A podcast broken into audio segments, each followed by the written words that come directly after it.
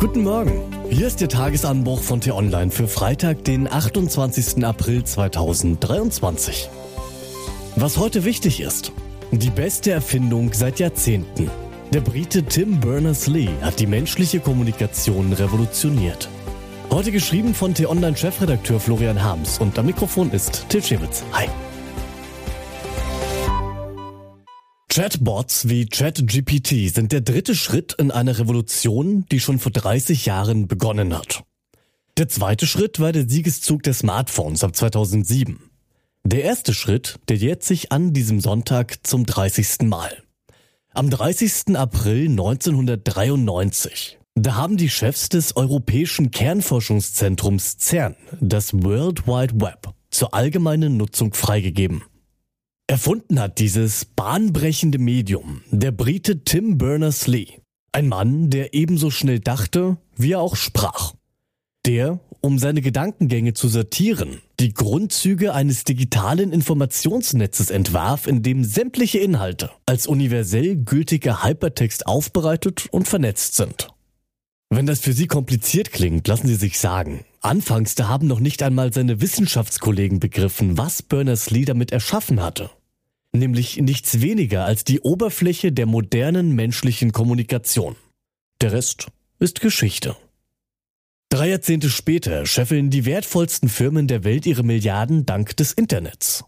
Stieren alle Leute, die neben im Zug sitzen, in ihre Handys oder tippen in ihre Laptops. Fließen bis zu 12 Prozent des globalen Strombedarfs in digitale Geräte koordinieren aber auch ukrainische Soldaten ihre Verteidigungsgefechte gegen Putins Truppen mit satellitengestützter Kommunikation auf ihren Smartphones und gehen in jeder Sekunde tausende Bestellungen in Online-Shops ein, während viele Geschäfte in Innenstädten mangels Kundschaft schließen müssen. Stellt man ChatGPT die Frage, was ist das Beste am Internet, bekommt man folgende Antwort. Das Beste am Internet ist, dass es eine unglaubliche Menge an Wissen und Informationen aus allen Bereichen der Welt zugänglich macht.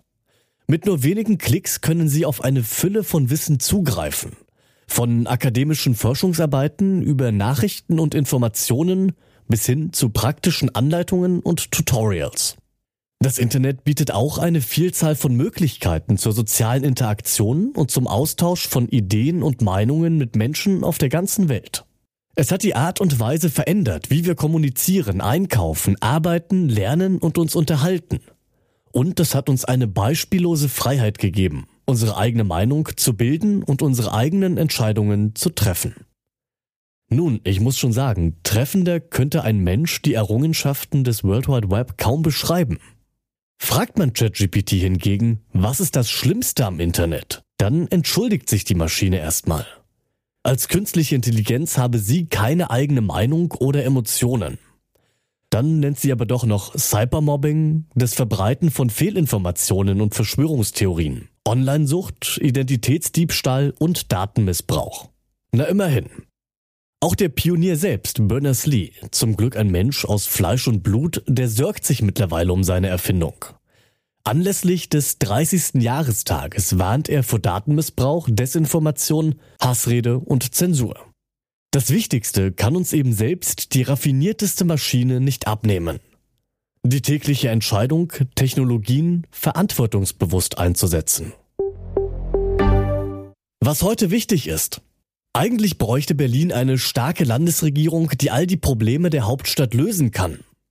Doch der Regierungsauftakt des neuen regierenden Bürgermeisters Kai Wegner geriet zur Schmach.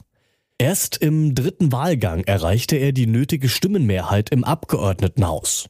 Anscheinend verweigerten ihm mehrere SPD-Leute die Gefolgschaft.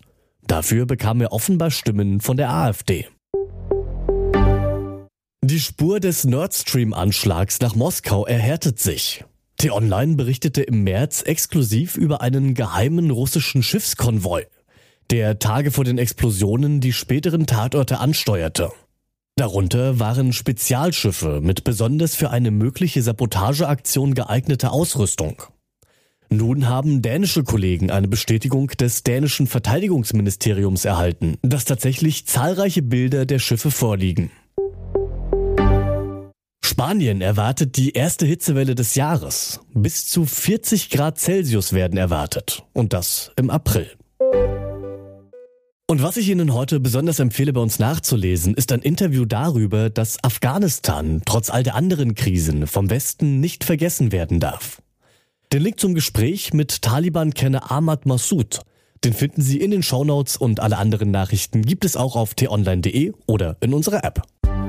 Das war der T-Online Tagesanbruch, produziert vom Podcast Radio Detektor FM.